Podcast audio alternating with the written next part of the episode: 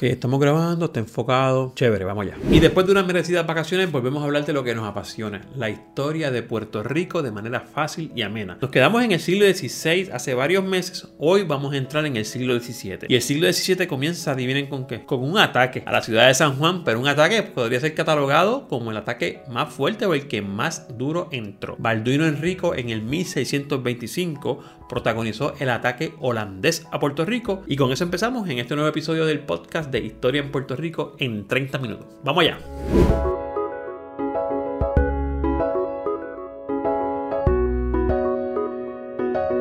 Hola, ¿qué tal? Mi nombre es Alexis León y si eres nuevo en este canal o en este podcast, soy un profesor de humanidades y de historia en la isla de Puerto Rico.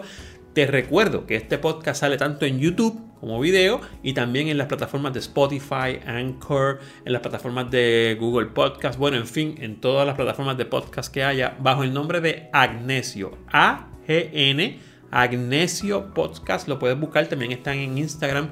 Es una comunidad de gente que trabajamos desde Puerto Rico, Latinoamérica, España y otras partes del mundo buscando llevar más conocimiento y divulgar más conocimiento. En el episodio anterior habíamos hablado de lo que pasaba durante el siglo XVI. El siglo XVI fue el siglo que básicamente comenzó la conquista de lo que es Puerto Rico. Recuerden, Puerto Rico se descubre en el 1493, a finales del siglo XV. Pasamos todo el siglo XVI ya y ahora entramos en el siglo XVII. El siglo XVII en Puerto Rico, y como siempre he dicho, a los que están viendo esto en video, estoy viendo algunas notas que tengo en la computadora por si ven que la visión se me va para allá en algún momento. El siglo XVII en Puerto Rico se puede trabajar esos primeros años en tres o cuatro temas, eh, por lo menos tres temas generales dentro de lo que va en la historia de Puerto Rico. La, y se le suele llamar el siglo de los ateros, los caballeros y los, y los contrabandistas. No vamos a tocar todo eso hoy, pero vamos a dar unas primeras pinceladas. Primero hay que hablar de la agresión holandesa 1625, o sea, no ha pasado ni medio siglo y ya en Puerto Rico hay otro ataque extranjero, esta vez de parte de los holandeses. El protagonista fue Balduino Enrico, nombre eh, al español, del nombre realmente en holandés. Y ese ataque es muy importante porque ese ataque sí llegó a básicamente bajarse en San Juan y a tomar la ciudad de San Juan. Luego vamos a hablar de lo que significó la decadencia española y cómo esa decadencia española se va a traducir en Puerto Rico en lo que conocemos como la división entre la ciudad y el campo, cómo se vivía en la ciudad, cómo se vivía en el campo. No sé si lleguemos a tanto en este podcast, en este video, pero vamos a ver hasta dónde llegamos. Y lo primero que tenemos que hablar es de eso, sobre todo de esas características que habían en el ambiente, en la historia, en, lo que estaba pasando en Puerto Rico para entender por qué se van a dar ciertas cosas. Número uno, en Puerto Rico habían pocos pobladores. Recuerden, 1521, siempre lo he dicho, se descubre eh, o se comienza la conquista de México, conquista en otras partes de Sudamérica y las, poblaciones en las islas, por lo menos del colonos, van bajando. La gente no necesariamente está aquí o quiere venir aquí, van a otros lugares que, que tienen más riqueza. Así que hay una baja poblacional bien grande. De hecho, vamos a registrar en uno de estos censos la baja poblacional más grande o más, más fuerte eh, en toda la historia de Puerto Rico. Eh, hay pocos contactos comerciales con España. Hay fuentes historiográficas que nos dicen que por más de 10 años no venía un barco español con suministros o a verificar cualquier cosa en Puerto Rico. Así que eso también lo vamos a ver hay aumento del contrabando porque si no llegan los bienes de alguna forma tienen que llegar del contrabando. Vamos a hablar de eso. Vamos a hablar de la colonización extranjera del Caribe, o sea, ¿quién más llega, además de España, a colonizar ese Caribe? Porque ahora que todo el mundo sabe que hay algo acá y que hay recursos, todo el mundo quiere participar y coger un pedazo del pastel. Así que eso también lo vamos a hablar y cómo eso va a llevar eventualmente a la consolidación de un carácter más puertorriqueño. Yo no sé cuánto de eso podamos tocar hoy, pero vamos allá. Tenemos que empezar hablando del ataque holandés de 1625, el ataque de Balduino Enrico. Es un ataque que es bien importante porque es el ataque que más logra entrar a Puerto Rico como tal, recuerden que Francis Drake no logró tanto, Clifford tampoco logró tanto, pero Balduino Enrico sí.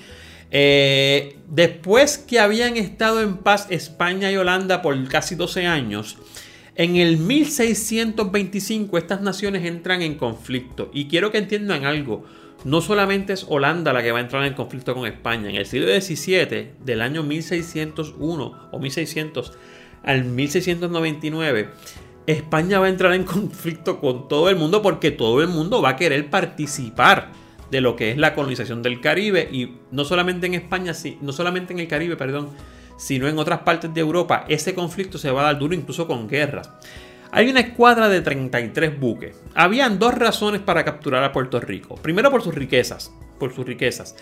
Y en segundo lugar, las naciones se unían entre sí allá en Europa para atacar las, fortificaciones y las posesiones de España. Voy a poner un ejemplo. Si Holanda descubría, o sea, si España estaba en guerra con Inglaterra, como va a pasar en algunos, en algunos momentos de la historia, los aliados de Inglaterra atacaban posesiones españolas en el Caribe para debilitar precisamente a la metrópoli, a España, y así hacer que sus aliados en Europa fueran ganando esa guerra. Eso va a ser una de las razones del ataque holandés eh, mezcladas con otras. De hecho, este ataque se le va a conocer como la batalla de San Juan. ¿Por qué la batalla de San Juan? Porque es una de las batallas dentro de una guerra más grande. No es una sola guerra en Puerto Rico y se acabó, no. Puerto Rico es una parte de esa guerra grande y es una batalla que se libra en Puerto Rico por, por razones de una guerra más grande. Quiero detenerme un minuto para decirte que si te gusta este material y estás viéndolo en YouTube, prendas la campanita, le des suscribir, le des like, porque eso es lo que me ayuda y nos ayuda a nosotros con el algoritmo de YouTube para seguir llegando a más personas que al igual que tú le gustan mucho estos temas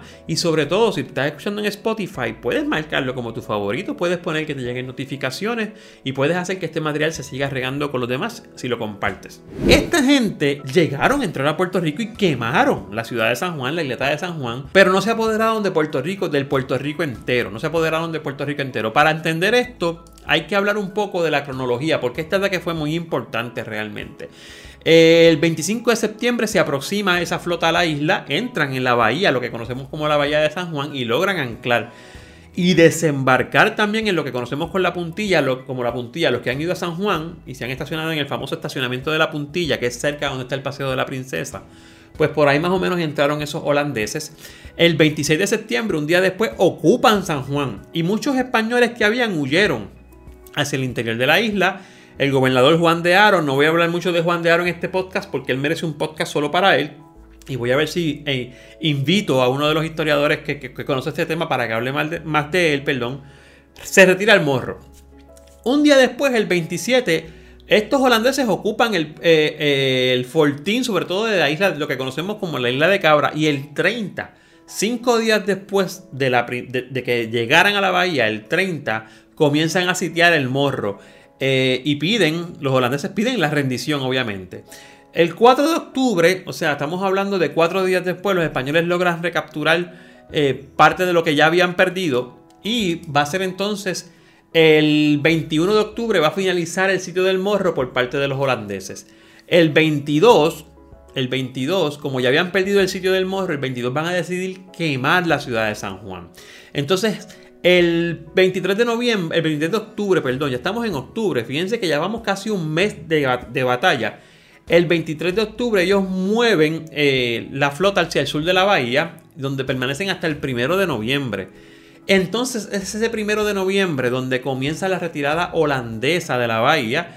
Eh, y el intento se ve dificultado por el fuego cruzado de los cañones del morro y, y de donde estaban también. O sea, el intento de poder salirse. Claro, el 2 de noviembre, un día después, y ya, ya ha pasado un mes quizás y una semana, entonces los holandeses deciden retirarse. Pero los holandeses lograron entrar a Puerto Rico, lograron básicamente sitiar un par de lugares y quemar la isleta del Morro. La razón y los detalles de cómo terminó esa, esa batalla, la importancia de Juan de Aro, no lo voy a tocar en este podcast porque como dije merece un podcast solo para él. Así que lo voy a tocar en unas partes más adelante, quizás en un podcast que pueda traer o invitar, perdón, a una persona que conozca el tema a fondo y que pueda traer mucha más información, porque siempre es bueno aprender de los que más han trabajado el tema.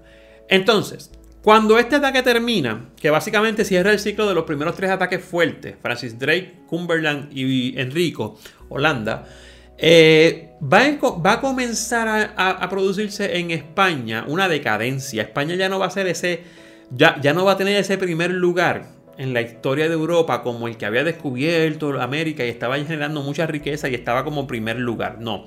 España va a venir a ser un país de segundo orden por muchas razones. Muchas guerras en Europa, eh, mucha, mucha competencia de colonizaciones extranjeras en el Caribe, mucho problema, estamos hablando ya del 1625, muchos problemas con los gobiernos y muchos problemas internos en, en la misma España, o sea, dentro de España van a hacer que el país deje de estar en un primer plano.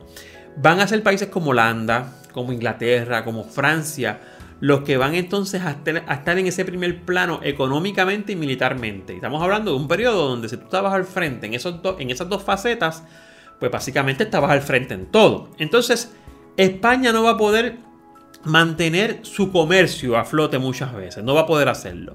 Va a tener debilidad en los mares. Otras potencias van a tener capacidad marítima para que España ya no sea la primera potencia eh, marítima, o sea, que tenga dominio en los mares. Sobre todo, más adelante se van a incorporar lo que son los piratas y los corsarios y vamos a ver que España pierde mucho, mucho control sobre eso. Tengo que aprovechar para decirles que me vi una serie muy buena en Netflix eh, no me acuerdo el nombre exactamente, pero es algo de piratas. Ya mismo les voy a colocar el nombre en la descripción del video en YouTube y en la descripción del podcast donde estén. Y también lo voy a poner en mi, en mi plataforma de Instagram, que aprovecho para decirles que me busquen profesor underscore león, profesor guion bajo león. Allí estoy para que vean toda la información que uno va poniendo, ¿no?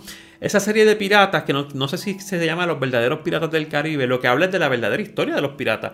Porque los piratas tienen mucho que ver y los corsarios en esta decadencia de territorios y debilidad en los mares por parte de España. Mucha gente inglés, holandés, franceses van a llegar al Caribe, esas islitas del Caribe, las Antillas Menores van a ser colonizadas por países que no son España y van a comenzar un comercio aquí y eso va a traer competencia. Eso en Puerto Rico, que es donde nos, donde nos interesa, lo que nos interesa, va a traer unas consecuencias también. Va a empezar a bajar la población, la gente va a preferir la industria de la ganadería y la economía como he hablado de subsistencia. Si no has escuchado ese podcast, te, invito a que lo busques. Es el, el podcast pasado que hablaba de la economía de subsistencia se va a generalizar el contrabando porque es la única forma de que lleguen bienes aquí. No llegan de otra forma, pues hay que contrabandear, que es manejar mercancías sin el permiso de la realeza. Y obviamente España, ante los ataques constantes y la amenaza constante, no solamente de piratas, sino de otras potencias marítimas, va a decidir invertir en seguir eh, fortificando a San Juan y seguir militarizando a San Juan. ¿Qué va a hacer eso? Bueno, eso va a tener dos, dos consecuencias inmediatas. Número uno es que vas a lograr una ciudad más amurallada. Ya donde habían logrado tres ataques, uno de ellos había podido entrar pero los otros dos los frustraste, ahora va a estar más amurallada. Pero número dos, te va a crear un problema dentro de la isla. ¿Por qué? Porque vas a comenzar a aislar a las poblaciones. Está la gente de San Juan, de la ciudad amurallada, y está la gente del resto de la isla, lo que se va a conocer como la gente de la isla. Esa división territorial que todavía en el siglo XXI existe, porque está la gente del área metropolitana, el área de la capital, y está la gente del, del resto de la isla, va a comenzar desde ese tiempo. Otra cosa, otra consecuencia también de estos ataques y de esta decadencia española va a ser la población. Miren, en el 1647, en la mitad del siglo, la mitad del siglo, en Puerto Rico habían 1400 personas. 1400 personas, o sea, eso es, muy poco comparado con lo que había antes. Eh, a final del siglo, en el 1690, tenemos constancia de que habían solamente 1750, o sea, la población lo que subió fueron 350 personas en medio siglo. Un siglo de baja población. Él, es, son los niveles más bajos en la historia de Puerto Rico. Varios factores eh, son los responsables de eso. Habían pocos varones y muchas mujeres. El varón siempre se movía a otro lado. Estaba en búsqueda de riqueza. Eh, si no estaba montado en un barco, estaba montado en un negocio. Habían bien pocas mujeres. De hecho, es por eso que en el 1645 se establece el convento de mujeres en Puerto Rico. Y hay una propuesta en el 1670, segunda mitad del siglo XVII, para traer soldados varones a Puerto Rico para precisamente incrementar la cantidad de parejas y que obviamente hubiese más natalidad. Eh, también hay mucha inmigración, hay muchas epidemias que van menguando la población, así que tenemos esa característica bien importante de la población bajita. Cuando España comienza a reamurallar, podríamos decir, o a fortificar esas, esas, esas defensas de Puerto Rico, lo que están buscando es decir, mira, esta isla tiene una función estratégica militar, tenemos que asegurarla. Va a venir aquí una persona muy importante que se llama Antonio Antonelli, no voy a hablar de él hoy, podemos trabajar eso después en otro podcast. En el 1631 va a comenzar las obras de fortificaciones más fuertes todavía, 1634 a 1638 va a durar cuatro años. Y básicamente va a terminar la forma de lo que nosotros hoy vemos cuando vamos al viejo San Juan. Esa forma, esa, esas murallas completas que vemos hoy, básicamente van a terminar en, en ese periodo de 1638. Miren, quiero hablarles de una persona muy importante que también se da en este siglo y es Torres Vargas. De Torres Vargas tenemos una, bibliografía, una fuente bibliográfica muy importante, se llama Las Memorias de Torres Vargas.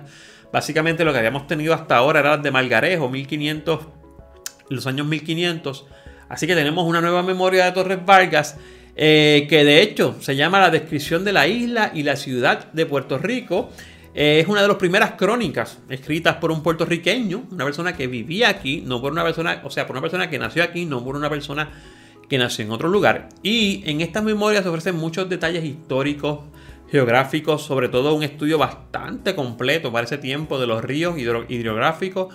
Eh, y obviamente describe eh, la sociedad, lo que estaba pasando, cómo estaban las iglesias, los hospitales, las defensas militares y demás.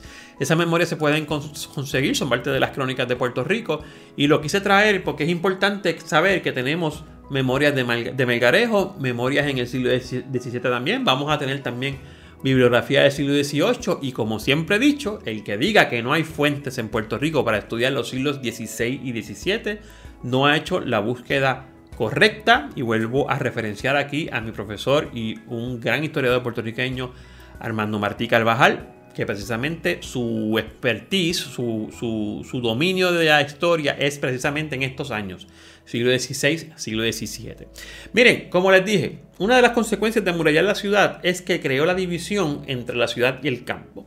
Allá donde la ciudad estaba más militarizada, eh, se organizaba de una forma como oligárquica, y vamos a hablar de lo que es la oligarquía eventualmente. Habían calles eh, eh, de tierra pisada, o sea, de tierra que no era tierra cruda, podemos llamarlo tierra suelta con piedra, ¿no? sino que eran caminos mejores, eran caminos que estaban hechos de mejor manera que en el campo. había una falta de alcantarillado, obviamente pero habían en esa ciudad algunos solares vacíos que la gente aprovechaba para poner vacas y, ganado, ¿no? Ahora bien, en el campo no había militarización. En el campo la, vida económica giraba en torno completamente a la ganadería, básicamente. No habían otro tipo de comercios. Eh, los poblados lo que tenían era una iglesia y la casa del rey en el campo, pero el resto era casas dispersas alrededor del poblado como tal, que lo vamos a llamar eh, partidos eventualmente, se practicaba mucho el concubinato, a diferencia de la ciudad, sobre todo porque en, el campo no había tan, la iglesia no, podía, este, podemos decir como que eh, controlar tanto esa, práctica del concubinato, que evidentemente era un pecado en ese tiempo, ¿no? Eh, no existía una diferencia marcada entre las clases sociales como, la como le existía en la ciudad. O sea, en el campo básicamente todos eran podríamos decir de la misma clase social o se trataba más o menos como la misma clase social. ¿Qué va a pasar en el año, en, el siglo XVII? Miren, vamos a hacer un recuento rápido. En el 1550, a mitad del siglo XVI, la ciudad de Puerto Rico se dividía en dos pueblos, dos partidos. El partido de San Germán y el partido de Puerto Rico. Es la famosa historia que le cuentan a ustedes de que en Puerto Rico habían dos, se divide en dos partes, San Germán y Puerto Rico. Eso es cierto, se llamaban partidos. Pero en el 1650 a mitad del siglo XVII, que es el que estamos trabajando, ya habían tres. Estaba el partido de Coamo. Y eso dividía la ciudad de cierta manera en tres partes. Eso es bien importante porque así entendemos que ya había una cantidad de poblaciones, aunque no había mucha gente, pero que quería como que, como que establecerse en un territorio per se. A final del siglo XVI, y aquí viene el gran cambio, o sea, del XVII, perdón, en el 1700, o sea, 50 años después de solamente tener tres partidos, ya tenemos siete. Partido de Aguada, partido de San Germán, partido de Ponce. De hecho, el partido de San Germán se rompió en tres. Partido de Aguada, San Germán y Ponce. Al norte el partido de Arecibo, al sur, sureste, partido de sur, sobre todo partido de Coamo. Y el partido de Puerto Rico, que quedaba básicamente en lo que podríamos llamar un área metropolitana y corriendo por la carretera hasta Macao, básicamente, y Yabucoa y el partido de Loíza, que es ese corredor del noreste que va básicamente desde Carolina hasta Fajardo, se parece mucho, mucho, mucho a la división diocesana que hay en, Puerto Rico, ¿no? De la Iglesia Católica. Así que los nuevos partidos se van a dar mucho en este siglo XVII, porque ya terminamos el siglo XVII con siete partidos en vez de con tres que había. Así que eso es muy importante. Un aspecto adicional que quiero, que quiero tocar para terminar este podcast es que en Puerto Rico va a cambiar la economía. Estos aspectos van a hacer que la economía cambie. Recuerde que comenzamos con una economía que, habla, que era de oro, una economía puramente de oro. Cambiamos después a una, una economía agropecuaria eh, ahí vinimos con la caña de azúcar, vinimos con los frutos menores, luego cambiamos a una economía de ganadería, luego fue una economía de subsistencia. Todos estos cambios van a traer a Puerto Rico lo que se conoce como el tercer ciclo económico. Ya habían pasado dos, ahora vamos al tercer ciclo económico y tiene que ver, tienen que ver varias razones, voy a mencionar algunas solamente. La isla ocupaba una posición desventajada completamente, desventajosa comparada con como he dicho muchas veces, con territorios como México, Sudamérica, Perú, Brasil. La isla estaba en, ese, en ese aspecto súper en desventaja, ¿no?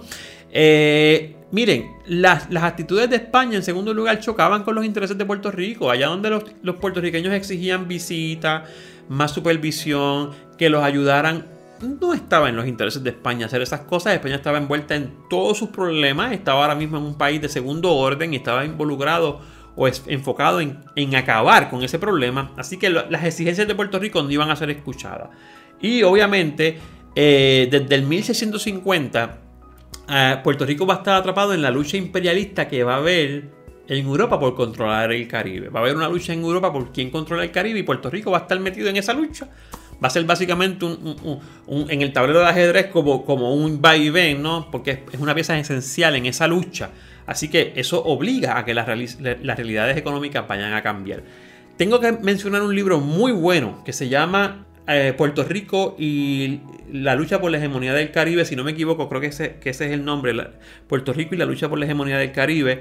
Eh, me parece que es de Arturo Morales Carrión, estoy casi seguro y estoy casi seguro que lo tengo en mi biblioteca, así que lo referenciaré en estos días en mis redes de Facebook e Instagram, profesor underscore León. Es muy bueno y explica todo esto porque Puerto Rico estaba metido en esa lucha.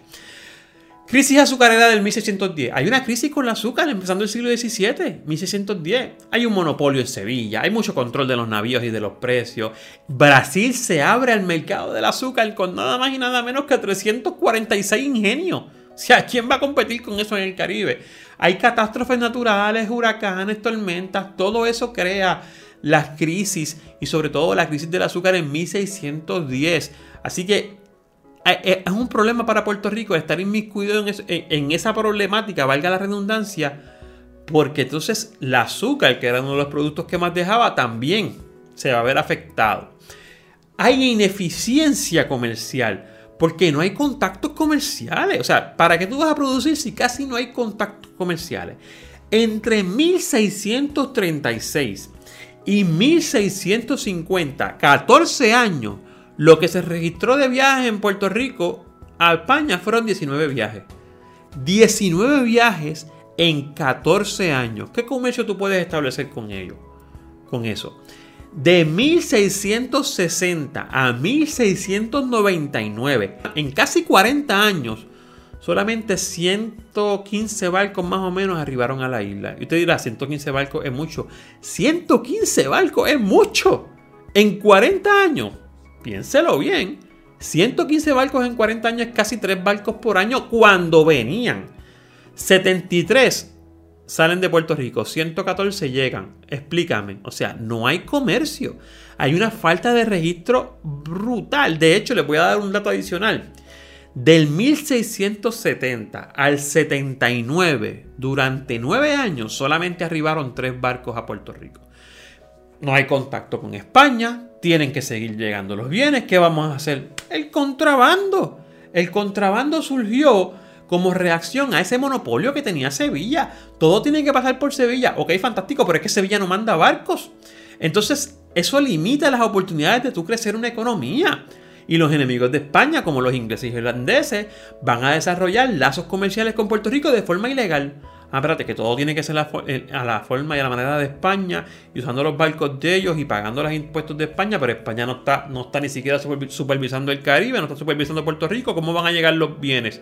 Bueno, pues los comercializamos por contrabando con Inglaterra y Holanda. Recuerden que no había una ley que permitiera eh, negociar con los demás países. Si tú eras una posición de España, solamente podías negociar con España y en todo caso, cuidado con los aliados de España. Esas son unas disposiciones que van a abrir mucho después en algunas cartas que España va a dar permiso para que eso pase. Pero en el 1600 esto no pasaba todavía. Entonces, Puerto Rico o la población de Puerto Rico obtenía los bienes a través del contrabando, del contrabando de gente que llegaba a Puerto Rico, de esos enemigos de España. Y había muchos puntos de contrabando. San Germán, Lajas, Aguada, Luquillo, Loíza, Arroyo, Coamo, Santa Isabel, Vega Alta, Vega Baja. O sea, habían muchos lugares de contacto por donde llegaba el contrabando a Puerto Rico. Se obtenían productos como vino, ropa, sal, ron, tejido. O sea, se, obtenían eh, eh, bienes y recursos que no iban a llegar de otra forma. Y permitía sobre todo a Puerto Rico exportar carne, madera, tabaco, los cueros, porque recuerden que había mucho ganado. Eh, también, obviamente, la esclavitud se manejaba por contrabando, porque importarla legalmente siempre traía muchos problemas. Pero lo bueno del contrabando, o lo bueno para esta gente, era que era libre de impuestos. No estaban esas ataduras del comercio español. Así que el contrabando va a encontrar, en, es como dice un amigo mío y una frase muy puertorriqueña, se juntaron el hambre con las ganas de comer. Tú tienes una población que aunque es poca necesita recursos. Y tienes una falta de supervisión de parte de la, del país que se supone que supervise. Pues ¿qué va a pasar? Va a entrar los bienes por contrabando. ¿Ok? Todos esos gobernadores, desde 1650 a 1700, o sea, la segunda mitad del siglo XVII, todos los gobernadores van a estar acusados por España probablemente, o sea, casi todos van a estar acusados por España de estar metidos en negocios ilegales. Porque es que había que hacerlo, había que mantener, había que mantener la ciudad corriendo. Así que es bien importante que sepan que el contrabando fue una actividad que llegó para quedarse, llegó para quedarse. ¿Qué va a pasar con el contrabando? Y cómo el contrabando va a hacer que haya un auge precisamente en la ganadería. Un auge porque uno de los productos que más se venden en contrabando o que más se contrabandea tiene que ver con el ganado, que es la carne y el cuero. Y cómo eso va a servir, a servir de punta de lanza para comenzar el siglo XVIII es lo que vamos a ver en otro podcast. Te pido ya finalmente que si te gustó este material te suscribas al canal de, YouTube, Profesor León, prendas la campanita que eso es lo que activa el algoritmo. Eh, yo te voy a estar muy agradecido por eso. Y si estás escuchando en el Agnesio Podcast, dale a que te marque como los favoritos o síguenos en Spotify para que te avise cuando subimos un podcast nuevo. Recuerden, Agnesio, A-G-N, Agnesio Podcast. Nos vemos en la próxima. Sigan estudiando.